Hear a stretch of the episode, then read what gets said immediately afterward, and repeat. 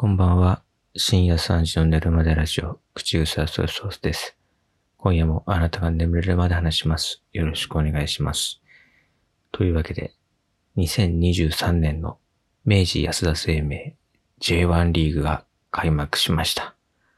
いやー今年も無事開幕ということで、えーついこの間開幕したばかりのこの J リーグについてですね、少し話したいと思うんですけど、僕はですね、地元横浜のクラブである横浜 F マリノスのサポーターでして、えー今シーズンも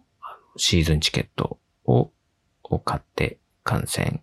しています。ね。開幕から3試合が終わった状態なんですけども、ホーム開幕戦、日産スタジアムで行われた試合も直接見に行って、えー浦和レッズに2対0で勝利ということで、えーなかなかいい感じで、現在2勝1分けで、えー負けなしという感じで、えー来ています。まあ、なんでその J を見るのかっていうと、まあ、やっぱり身近なところに、え直接見に行けるクラブがあるっていうのはすごい、えーいいことだなと思って。僕昔あの、イングランドのクラブとかが好きでよく海外のサッカー見ていたんですけど、まあ、どうやったって、かなりこう、お金とか時間とか、あるいは情熱とか、もろもろない限り条件が揃わないと、まあ、現地に、その、見に行くっていうのはなかなか難しいわけで。で、まあ別に僕がじゃあイングランドに何かルーツがあるかとか、縁もゆかりも、まあ何かあるかって言うと全くないわけで。で、そういったクラブは好きは好きだけど、やっぱり、なかなかその、触れる機会が、この、何、ネットを通じてとかテレビを通じてだけになってしまうと、やっぱり寂しいなというか、それにね、引き換え、この J のチームっていうのは、もう各都道府県に複数校ずつあるぐらいの今勢いでチーム数が増えていて、えーで、近くにスタジアムがあるみたいな人も結構多いと思うんですけど、見に行こうと思えば、最寄りのクラブに見に行けてみたいな、いう状況がちょっとこうできつつあるっていう環境で、こう直接触れて、見て、感じて応援できるっていうのはね、なかなか貴重で、かつ贅沢なあ環境なんじゃないかなと思って。だから、こんなに贅沢な、あの、状況をね、利用しないわけないと思って、じゃあ、その地元のクラブをね、もうちょっとちゃんと見てみようと思って。まあ、子供の頃からね、まあもうこれは全国あるあるかもしれないですけど、小学校とかで、ただ券が配られたりとかしたことないですか？皆さんもなんか、ちっちゃい頃、コロナ禍、J リーグのチケット回ったな、みたいな人いるんじゃないかなと思うんですけど、僕もよくもらっってて、まあ僕はその横浜 F マリノスの方じゃなくて、横浜 FC っていうもう一個のチームのチケットがよくもらえて、で、三沢に見に行ったりとかっていうよくしたんですね。そのね、横浜 FC のチケットでこう見させてもらったっていうその記憶がちっちゃい頃あって、それ三沢で見たの楽しい記憶があって、じゃあ大人になって今こう自分でね、お金を払ってチケット買えるようになった時に、あ、じゃあちょっと行ってみようかなと思ったのが何年か前のシーズンだったんですね。で、そしたらこのコロナがね、コロナコロナ流行が始まってしまって、なかなかこの応援では発生禁止とか、あるいは無観客試合とか、そういうのが続いたりとかもあって、なかなか厳しいこのね、2、3年ですけども、今年からはですね、あの、声援も徐々に解除されて、えー開幕はすでにしていますけども、3月から、えー3月中旬頃には、えーその、声出し応援というのが、え全席で解禁される見込みになっているようですね。あの、今は、その、J リーグって、その、一部のエリアのみに限定されて、かつ、不織布マスクをつけて、え前を向いて、え応援をする分には OK ということになっていて、例えばゴール裏のサポーターの方々とかの、あの辺のエリアの人たちは、声出しで歌ったりして、こう、チームを応援するっていうのは OK になってるんです。それ以外のエリアの人たちは、静かにこう、黙ってみなきゃいけないんですね。そうそうそう。拍手とかそれだけでこう応援しなきゃいけないっていうのになってるんですけど、それが、えーもうそろそろ解除される見込みになっているので、まあ、これもね、またね、J リーグをこう後押しにする材料になるんじゃないかなと思っていますね。じゃあその、直接見に行くようになって何が良かったかっていうと、やっぱ、まあその、別に J リーグに限った話じゃなくて、こう広く一般的な話なんですけど、やっぱ生で見るのっていいよね、みたいな。すごいありますね、やっぱり。何でも生っていいよねっていう。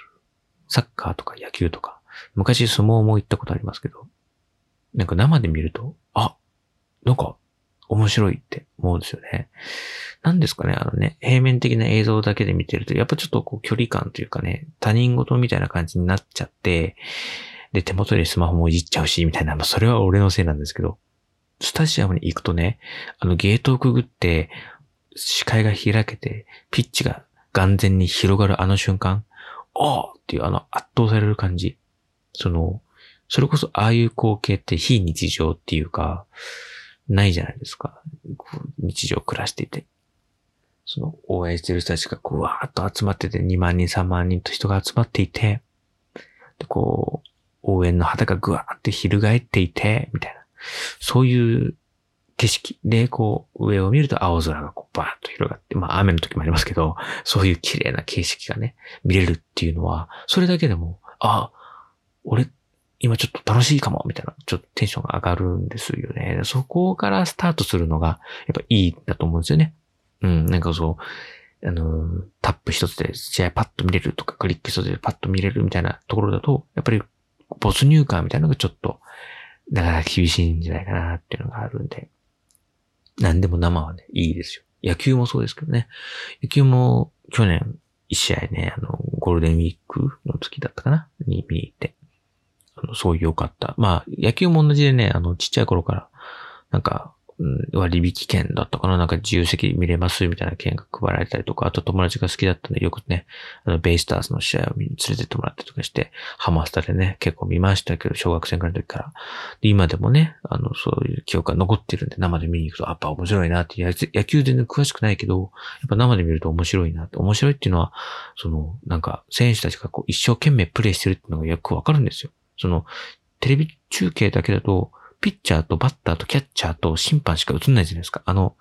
ピッチャーを背中越しに向こうのバッターボックスをピンと合わせたあの画角しかずっと見ないでしょ。もちろんその、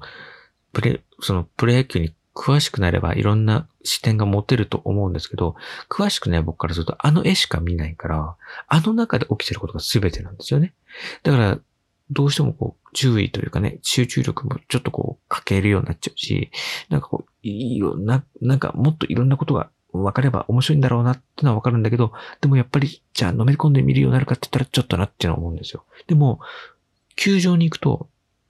当然ですけど、まずピッチャー、バッター、キャッチャー以外にも、やっぱいろんな選手がいて、で、そういう人たちが微妙にポジションを変えながら、ちょっとずつこう、動いているとかね、やっぱあるのを見てわかるから、そうすると、やっぱりなんか、こう、目の前にそういうのを見てると、あ、野球ってこうやっぱ、こう9対9でやってるんだなっていうのがよくわかるっていうのはね、やっぱありますよね。そう、そういうのでね、あの、生で見てます。あとはやっぱり、この3、3、4年、年間シートのチケットを買ってるんですけど、あの、まあ、J リーグの場合、まあ、他のチームはよくわかんないですけど、あの、めっちゃめちゃ高いっていうわけではなくて、なんていうの、毎試合買っていくんだったら、かなりこう、お得な値段になっているっていうのと、あとは、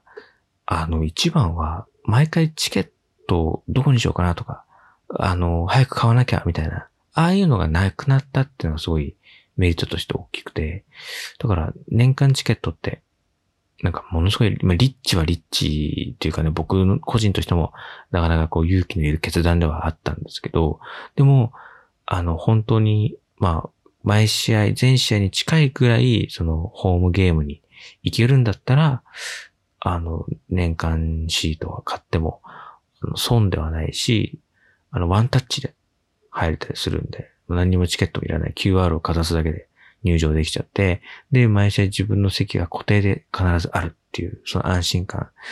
で、そのチケット争奪戦とかそういうこともないっていうのがあって、その、例えば優勝かかった一戦とかになってしまうと、どうしてもこう、争奪戦になって、いい席取られちゃうとかあるんですけど、まあ年間シートを持っていれば当然そういう試合もずっと自分の席で見れるので、そういったことの心配も必要ないっていうので、なかなかね、これは、あの、自分の席が固定されてあるっていうのは、あの、見に行く上ですごいハードルが下がるっていうか、こう気持ちの上で、あ気軽に行けるというか、あなんかいろいろあれ買ってこれ支度してこうしなきゃみたいなことを気持ちがこう、あなんかな、めんどくさいなと思っちゃうけど、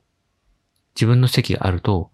パッと行ってパッと見るだけっていうのは、それがすごいね、あの、いいですね。そう、そういう、素晴らしいと思います。そう。だから、こう、通う人は、年間シートをお勧めしたいなって思いますね。そうすれば、こう、毎試合見に行く癖もつくし、そうすると、こう、いろんな試合見れて、いろんな選手見れるから、僕も全然ね、頭が悪いんで、あの、なんか戦術のこととかもよくわかんないし、選手のこと、細かいところまで詳細にこういろいろっていうのはね、なかなか難しいんですけど、それでもあの選手ってこんなプレーするよねとか、あの選手この間こんなシュートしてたなとかってか、なんとなく覚えていると、やっぱりこう、シーズン通して、1年間通して見るっていうね、面白さっていうか、ちょっと出てくるんで、それはすごいいいなと思って今ね、年間シートを買ってみています。あとは生で見るのはね、応援してる人がたくさんいるんだなっていうのが実感できるっていうのもいいですよね。うん、そのサポーターの人たちがこう、いろんな人がいる老若男女、本当に J リーグの素晴らしいところって、海外のリーグと違うところは、若い人からお年寄りまで男女関係なく、ちっちゃい子も含めていっぱい来てるっていうこと。本当に、あの、海外によ、国によっては、あるいはクラブによっては、なかなか危なくて、いけないっていうようなクラブ、リーグもあるぐらい過激なね、えー、そういったスポーツなので、そんなの無理っていう国もあるんだけど、日本の J リーグの良さっていうのはそこにあるので、やっぱ生で見に行くとそういうのが余計にわかる。し、その、例えばじゃあ、なんか、札幌同士の小競り合いみたいなことも、まあ、あるっちゃあるんですけど、じゃあ、その駅に向かうまでの道中、じゃあ、その、普通にね、あの、マリノスのサポーターと、例えばフロンターレのサポーターがね、一緒に道、同じ道歩いて帰るわけですよ。そういうのを見ると、あの、すごい素晴らしい光景だなっていうのをすごいね、思いますね。そんな感じですね。うん、僕生で見に行く理由は、良さというのはそういうところにあるんじゃないかなと思いますね。うん。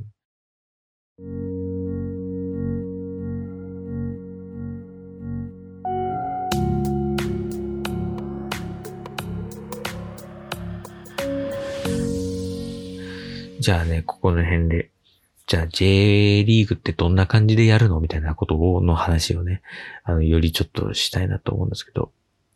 えっ、ー、と、今年の J1 リーグは、えー、2月18日開幕で、えー、最終節は12月3日、えー、全34節306試合ですね。18チームが総当たりかける2回やるんですね。ホームアンダーウェイでやるので、えー、例えば A というチームと B というチームが戦うってなったら、えー、最初はチーム A が、えー、ホームでやります。で、2回目はチーム B がホームでやりますっていうことになるわけですね。ホームアンダーウェイで、え、やるので、18チーム総当たりかける2で34試合やると。そういうリーグ戦になっています。で、90分。前後半45分ずつやるということですね。で、えー、勝ったら3点、引き分けたら1点、負けたら0点っていう勝ち点が入って、その勝ち点の総得点で順位が決まって優勝を争うということで、優勝するとですね、J リーグはですね、シャーレ、お皿ですね。大きいお皿がもらえます。そんなパン祭りみたいな言い方しちゃうと、すごい格が下がるんですが、例えばブンデスリーガね、ドイツのリーグも、このシャーレ、マイスターシャーレっていうのをね、もらえるんですけど、日本のリーグもシャーレですね。お皿型の平べったい縦長なのトロフィーじゃなくて、シャーレがもらえるっていうね。そのシャーレを掲げることに18チームがしのぎを削るということですね。で、この J1 リーグで、えー、今戦っているのが横浜 F マリノス。僕の応援しているチームですね。横浜 F マリノスは、昨シーズン、2022年シーズン優勝ということでありがとうございます。ね去年優勝できました。これ今 J リーグすごいんですよ。直近 6, 6年、直近6シーズン優勝しているのは2チームあるんですけども、一つが横浜 F マリノス。えー、去年と2019年。あと4年はどこが優勝してるのかっていうと、川崎フロンターレっていうね、えー、まさかの横浜と川崎、ね、えー、神奈川の端っこの方で6年間優勝を取ったり奪ったり取ったり奪ったりしてるっていう、すごいですよね。日本のサッカーの中心が今、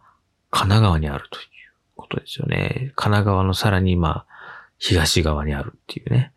まあ、この状況がね、どこまで続くかわかりませんので、今シーズンもマリノスね、足元を救われないように気を引き締めて頑張っていくしかないというところですが、今ね、好調なんですよ。そうなんですよ。これあの、J リーグ開幕する前に、スーパーカップっていう、えー、昨シーズンの J1 リーグチャンピオンと天皇杯チャンピオン。天皇杯っていうのは、えー、要はこの日本のサッカーのチーム全部が参加できるっていうね。えー、その J リーグっていう、まあ、プロリーグがあって、その人のアマチュアリーグも含めて、全チームに出場権があるという、この天皇杯っていうのはね、ありますけど、これの王者が直接対決するっていうのが、このシーズン開幕の一番最初にね、毎年来るんです。それがね、スーパーカップって言うんですけど、これも、えー、バンホーレ甲府に勝ちまして、まずワンタイトル目獲得。そしてその翌週から J1 リーグが開幕して、えー、さっきも言ったけど、えー、2勝1分けで来ていて、今のところ、この2023年シーズン、マリノスは負けなし。非常にいい感じです。いい感じです。そうね。で、マリノス、いいところ。単純に見てて派手、面白い。これは、重要ですよ。本当に。僕なんかそんな細かいことわかんないから やっぱりまあ、なんていうの、もちろんサッカーをこう、なんか、長く見てると、守備がいいとか、あそういうところももちろん面白くなってくるんですけど、やっぱり得点シーン見たい。やっぱゴールを決めて勝つスポーツだから、ゴールが決まらないとね、勝てないわけだから、ゴールをたくさん決められるチームが強いんですよ。当たり前の話を今してるんですけど、当然そうだけど点が入らない。じゃあどうする？じゃあ守る。その守り方で工夫する。で、ワンチャン逆転でこうカウンターでいくみたいな、そういうね、いろんな戦術が生まれていくのがサッカーのいいところですけど、でもやっぱり強いチームはゴールが入る。ね、これはまあ大原則なわけで。それでいくとマリノスはめちゃめちゃ点を取るチームなんですよね。で、ものすごいスピード、ものすごい、うん、パスのつなぎ、ものすごい速攻でぐわーっと襲いかかる。そのプレイスタイル。超攻撃的なサッカーですね。この今の J リーグの中で一番攻撃的と言っていいんじゃないかと思えるのがこの横浜 F マリノスなので、単純に見てて楽しいみたいな。だからまあ、ちょっとあれですよね。このポッドキャストを通じて、ちょっと今、マリノスに来てみませんかという勧誘みたいな感じになってますけど、まあその普通に見てて面白いっていうのがぱ一個ありますね。で、それをね、そのスタジアムで直接見て、ゴールが目の前で決まればもうさらに盛り上がるっていうね、ことなわけです。ね。じゃあそのマリノスを支えている選手たちは、ね、どんな人がいるのかっていうと、えー、監督はですね、オーストラリアのケビン・マスカット監督。その前のね、ポステコ・グルー監督に今どこにいるかってご存知ですか？セルティック。引き抜かれたんですよ。シーズン途中に。そうなんですよ。このマリノスでの活躍が認められて、マスカット監督になる前、そのね、ポストグルー監督がいたんですが、ポストグルー監督はシーズン途中にセルティックね、えー、スコットランドのね、名門中の名門。昔、中村俊介選手がいたでおなじみのあのセルティックに引き抜かれ。引き抜かれたと思ったら、その、ポステゴグルー監督はですね、元監督はですね、お気に入りの日本人選手を何人かこう乗っ取ってっちゃいまして。で、マリノスも前田選手ね、ワールドカップで活躍した前田選手とか、ああ行っちゃいましたし、あと代表的なところで言うと、元神戸のね、えー、古橋選手も今ね、めちゃめちゃ点取ってますから、そういった感じにね、あの、取られちゃって、で、その後任されたケビン・マスカット監督ですけど、見事、2022年、えー、優勝を決めまして、えー、もうバッチリフィットして、今こうやって割と牽引してくれた監督ですね。はい。あと、まあ、だーっといるわけですけども 全員は紹介できないですからね。えー、そうなんですよね。登録している選手だけで何人いるんだろうね。これ4、8、9、10、11、12、13、14、15、16、23、24、25、26、27、28、29、30、31、31名、今登録ありますね。えー、その中でね、そうですね。まあ、サッカーは11人なんで、ここから11人選んで戦うというわけですけど、まあ、注目選手といえば、えー、ゴールキーパーがね、まずそう、ゴールキーパーが、えー、昨シーズンまで、高岡選手がね、不動の正ゴールキーパーだったんですが、海外に移籍してしまいました。で、えー、この間、緊急補強で、ガンバ大阪から危険付きで、一森選手が、えー、加入して、で、この間、ゴールマウスを持っていましたね。あとは、オビ・パウエロ・ビンナーというですね、世代別の代表に選ばれている、またこれも未来の A 代表なんじゃないかというね、注目のゴールキーパーをいますよ。オビ・パウエロ・ビンナー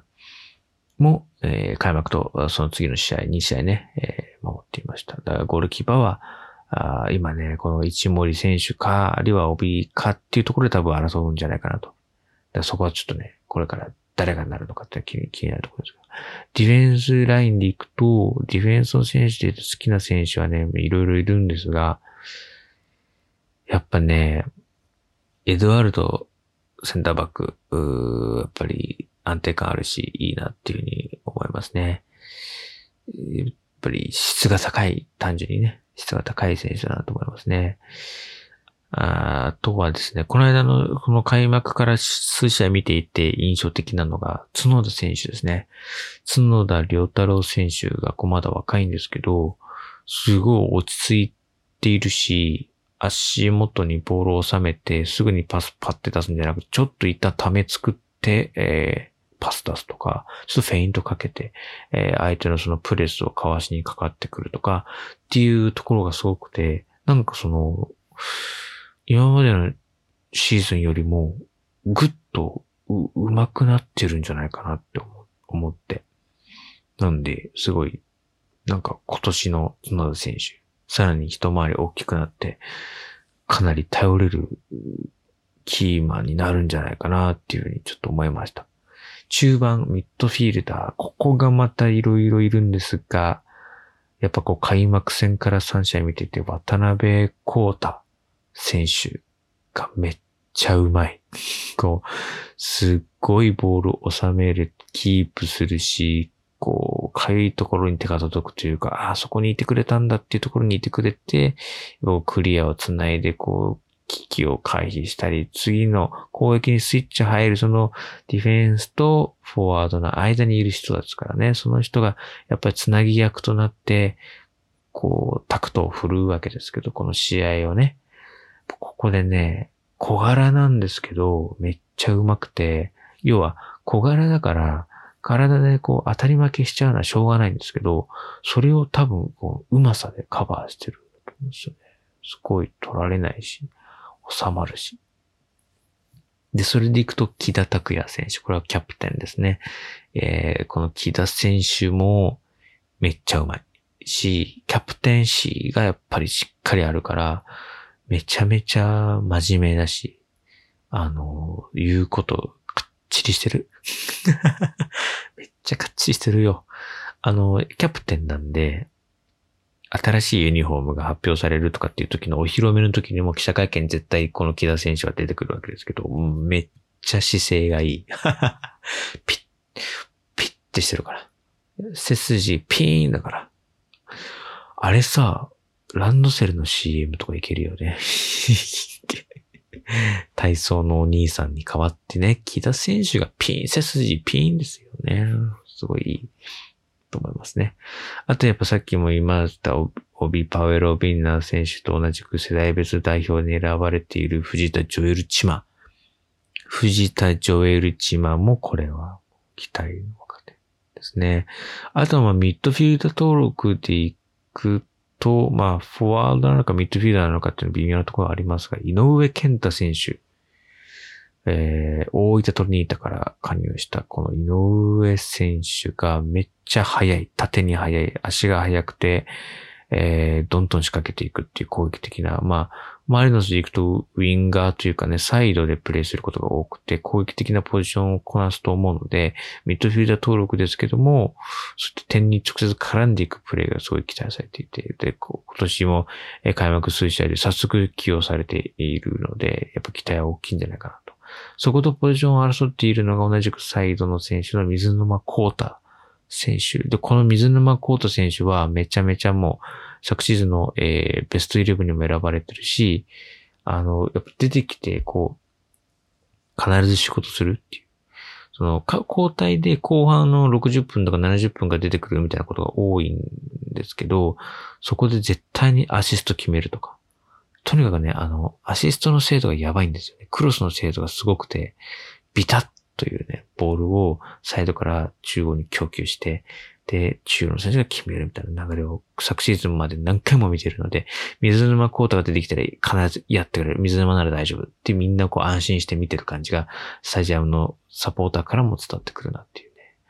この水沼コート選手が今多分ね、この井上健太選手と、おそらくポジション争いをしていくんじゃないかなっていう。まあ、水沼選手ももう十分、あの、縦への仕掛けもガンガンしていくし、ただその瞬速タイプっていうと、まあそういうわけでもちょっとないのかなっていう。他の選手たちがまあ周りが速すぎるので、まあそういう感じじゃないので、ちょっとこう、タイプは違うのかなっていう個人的には思うんですけど、やっぱ水沼選手のそのクロートのね、仕事人のようなね、こう、パスをバーッと出すのか、あるいは井上がガッと上がっていくのかっていうのはね、すごい期待してるんですね。ここも争いもいいと思いますね。フォワードチームですね、最後。フォワードはもうめちゃめちゃですよ。全員やばいですよ。全員やばいですが、僕はやっぱ、あの、ユニフォームを買ってるぐらい推しなのがマルコス・ジュニオール。マルコス・ジュニオールは、さっきのあの、水沼コート選手と同じで、キャプテンシーがあるんですよ。あの、やっぱ試合中、仲間を盛り上げる、鼓舞する、それからスタンドに向かって煽るような、そういうキャプテンシーがあって、俺は勝つんだ、チームは勝ちに行くんだっていうその姿勢を前面に打ち出せる選手なんですよね。で、それって、まあ、なんだろう、口で言えば簡単だけど、なかなかできないっていうか、そういう選手って、決して多いわけじゃないんですよね。試合見ているとわかるんですが、あの、まあ、淡々とこなす選手が多い中で、こう、チームメイトを鼓舞したり、えー、あれいけいけっていう感じだね。そういう選手って、そんなにいないなって思うんですけど、マリノスはやっぱそういう選手が何人かいて、その中でもよく目立つのが、まあ、キャプテン北はもちろんそうですけど、まあ、水沼選手、それからマラコス・ジニオル選手ですね。まあまあ、年の子というかね、水沼選手はね、ベテランの域に入ってきていろんなチームを渡り歩いてきてるって経験豊富なってところもあるので、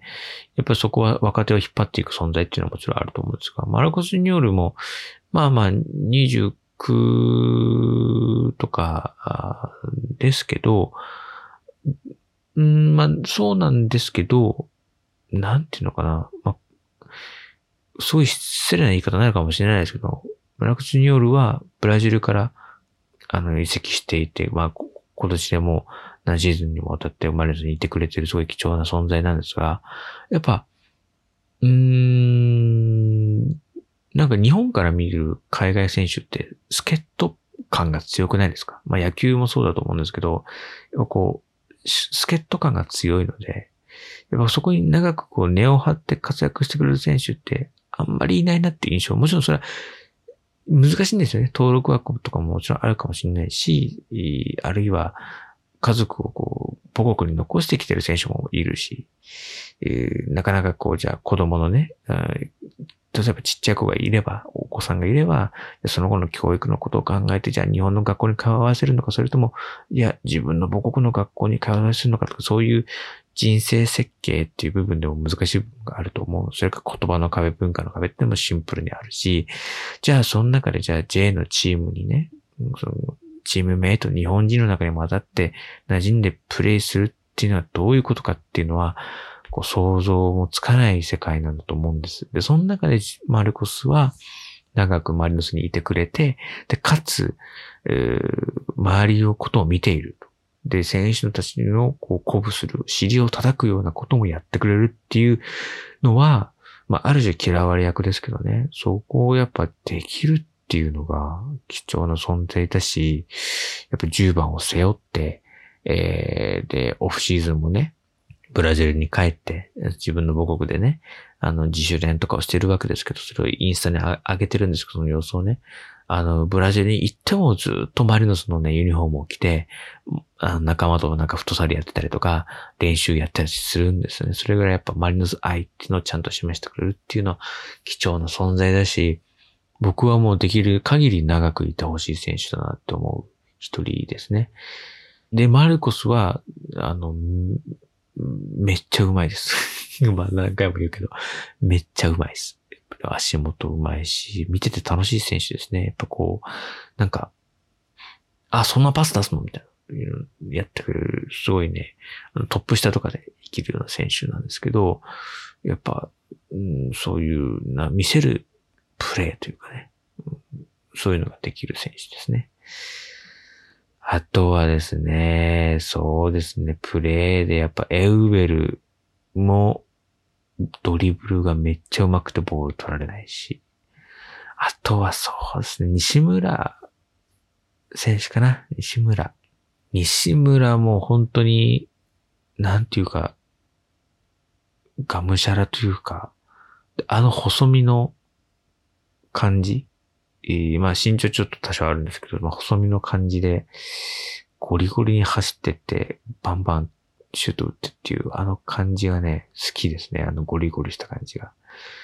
やっぱりこう、西村もいてくれないと困るかな。だからその、縦で、その、そ、それぞれのポジションで、大きい人抜かれてるんですよね。高岡ゴールキーパー、ディフェンス、岩田、それからフォワード、レオサラ、中川、あーガーっていうのがね、ちょっと痛いですが。今シーズンもね、マリノスまだまだ始まったばっかりですから気は抜けないですが、いい感じでこうまとまってきてるし、えー、スカットはね、まだまだたくさんいますので、その選手たちだけでなんとか回していってほしいなっていうふうに思っています。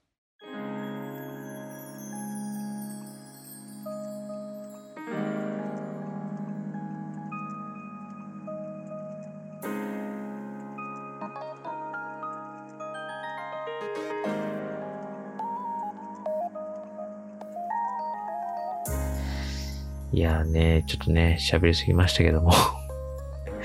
あのー、マリノスはですね、えー、この J1 から J2 に降格したことのないチームなんですよ。えー、そのね、降